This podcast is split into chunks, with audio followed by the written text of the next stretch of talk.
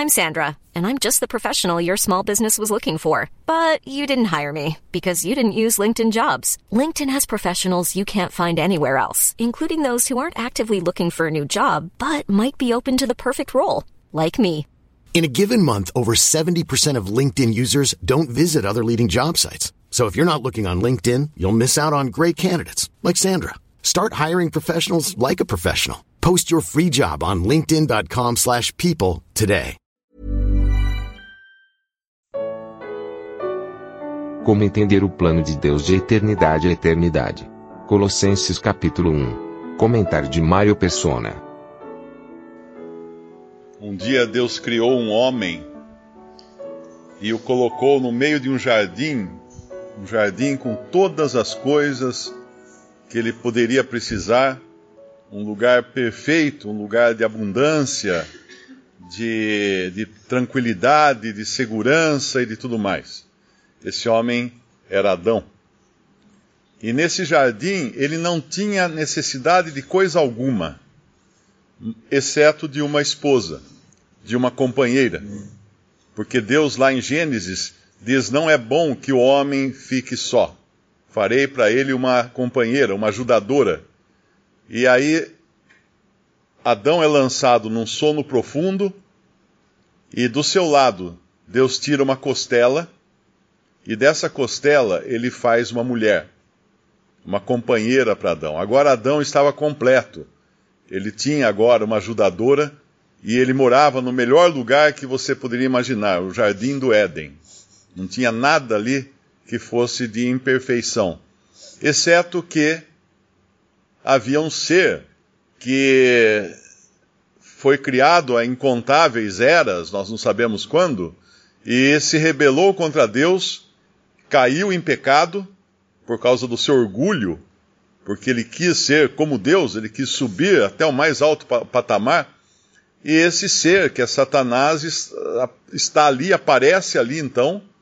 Uh, nesse sentido, nós podemos dizer que o pecado já existia até mesmo antes de Adão cair, porque Satanás pecou numa eternidade passada. E ali então ele tenta Eva e oferece a ela aquilo que, que ele mesmo quis ser: ser igual a Deus. Aquilo que Satanás quis ser, ele fala para Eva: uh, Deus sabe que se vocês comerem desse fruto, sereis como Deus, conhecedores do bem e do mal. E aí Eva cai e Adão vai então e a segue. Não, não de forma ignorante, como foi Eva, que ela ignorava o que ela estava fazendo. Adão foi tendo ciência de que ele estava errando, de que ele estava pecando e desobedecendo a Deus. E assim começou a humanidade, mas começou também a tragédia humana.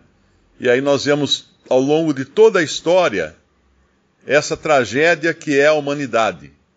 Às vezes as pessoas falam assim: ah, mas se Deus é bom, por que, que ele permite isso, por aquilo? Não, isso aqui é consequência do, do homem, é consequência da queda do homem, é consequência do pecado e de tudo mais.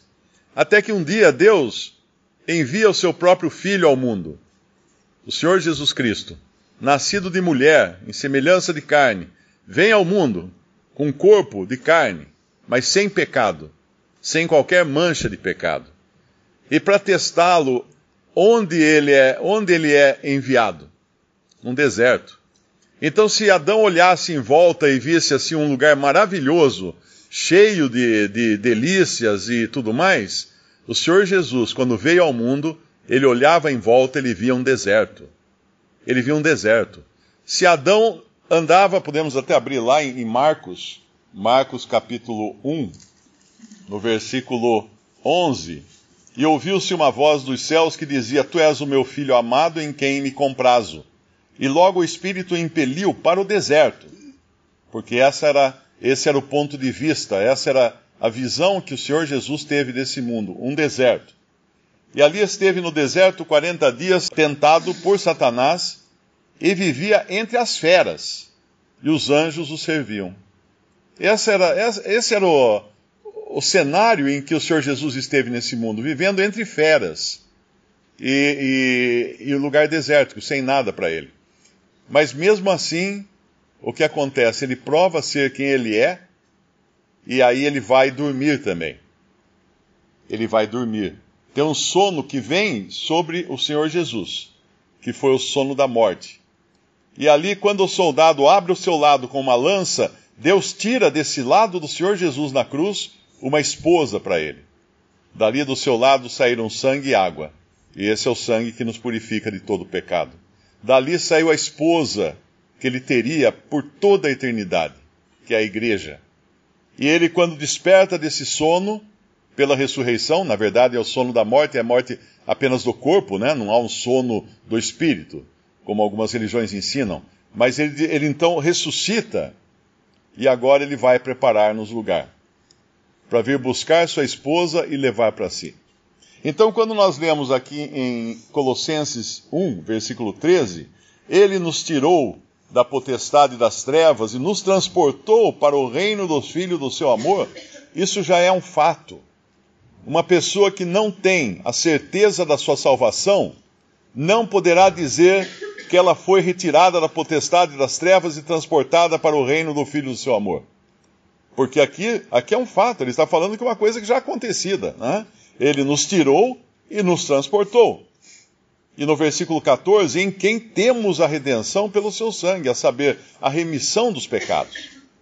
Então, ele é aquele que, que tem todos os atributos para merecer o lugar que Adão teve na terra, porém de uma forma muito mais perfeita, uma forma superior. Porque Adão fazia parte de uma criação inferior, uma criação no, no plano da terra. Ele era o primeiro homem criado aqui na terra, mas agora tem um homem que é criado segundo o céu e cujo destino é o céu. E ele está no céu agora como um corpo, um corpo humano, um corpo de carne e ossos no céu, o nosso Senhor Jesus Cristo. E ele não só tem essa, esse direito, por causa da sua, da, da sua obra redentora, de levar para junto de si a sua noiva, que é a sua esposa, mas como ele, ele tem também esse direito, porque ele que criou todas as coisas.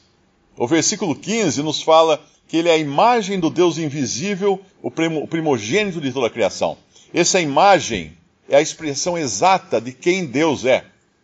A, a palavra fala que nenhum homem jamais viu a Deus, mas o Senhor Jesus nos mostrou Deus na sua pessoa. Nós, quando olhamos para ele, nós vemos Deus o Filho de Deus, Deus perfeito, feito homem. E ele é primogênito de toda a criação no sentido de, da, da sua dignidade. A primogenitura na Bíblia, é bom entender, não significa apenas uma pessoa que nasce primeiro. Porque Jacó e Esaú, Esaú nasceu primeiro, mas Jacó acabou sendo primogênito, porque ele tomou a primogenitura de Esaú. E Salomão é chamado também num salmo, eu não lembro se é 89 ou 98, alguma coisa assim, ele é chamado de primogênito por Deus. Então a primogenitura é no, na, questão da dignidade, é da, na questão de ter o primeiro lugar. Se a gente falar assim, ah, numa corrida eu fui o primogênito, porque eu cheguei em primeiro lugar. Eu tenho o primeiro lugar no pódio daquela corrida. Nós poderíamos usar esse um exemplo fraco, mas é isso que a, é essa a primogenitura que fala aqui primogênito de toda a criação. Ele não poderia ser um, um, ser criado. Alguém fala assim, ah, mas ele é o primogênito porque ele foi o primeiro, o primeiro ser criado. Mas o versículo seguinte já derruba essa tese, que algumas religiões inclusive afirmam, porque nele foram criadas todas as coisas que há nos céus e na terra, visíveis e invisíveis, sejam tronos, sejam dominações, sejam principados, sejam potestades, tudo foi criado por ele e para ele, e ele é antes de todas as coisas, e todas as coisas subsistem por ele.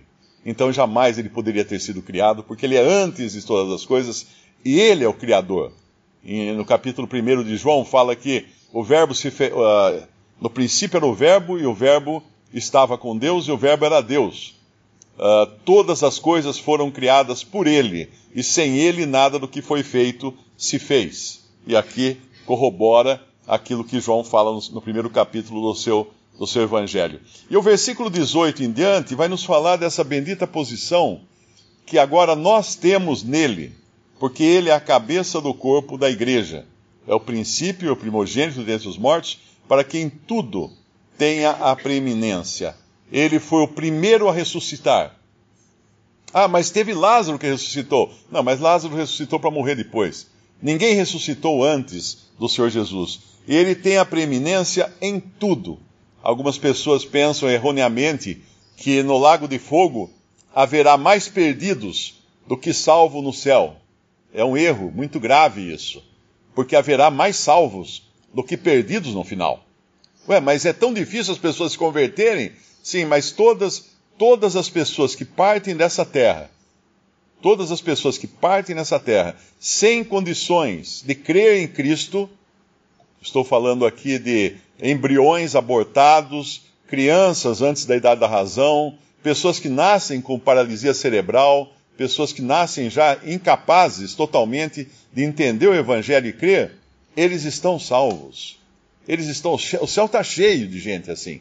Não são igreja, não fazem parte da igreja que é o corpo de Cristo, porque a igreja é o corpo daqueles que conscientemente creram em Jesus como Salvador.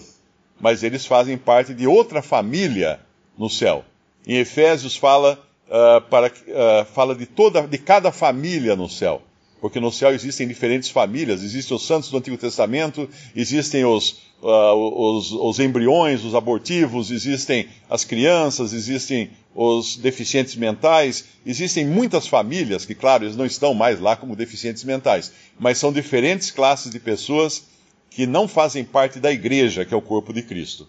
Então, essa, aqui, uh, aqui no versículo 20, depois que fala da plenitude, havendo por ele, Deus, havendo por ele, o Pai, havendo por ele, feito a paz pelo sangue da sua cruz, por meio dele reconciliasse consigo mesmo todas as coisas, tanto as que estão na terra como as que estão nos céus.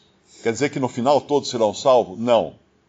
Todas as coisas serão reconciliadas nele, porque ele é o Criador, ele é o dono de tudo. Mas, claro, nem todos estarão salvos, mas todos dobrarão o seu joelho diante dele, toda língua confessará que Jesus Cristo é o Senhor, para a glória de Deus Pai.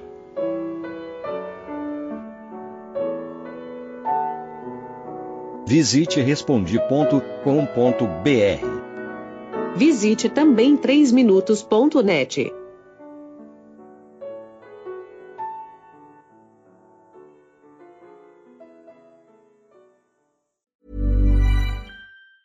Even on a budget, quality is non-negotiable. That's why Quince is the place to score high-end essentials at 50 to 80% less than similar brands. Get your hands on buttery soft cashmere sweaters from just 60 bucks, Italian leather jackets, and so much more. And the best part about Quince, they exclusively partner with factories committed to safe, ethical, and responsible manufacturing. Elevate your style without the elevated price tag with Quince. Go to quince.com slash upgrade for free shipping and 365-day returns.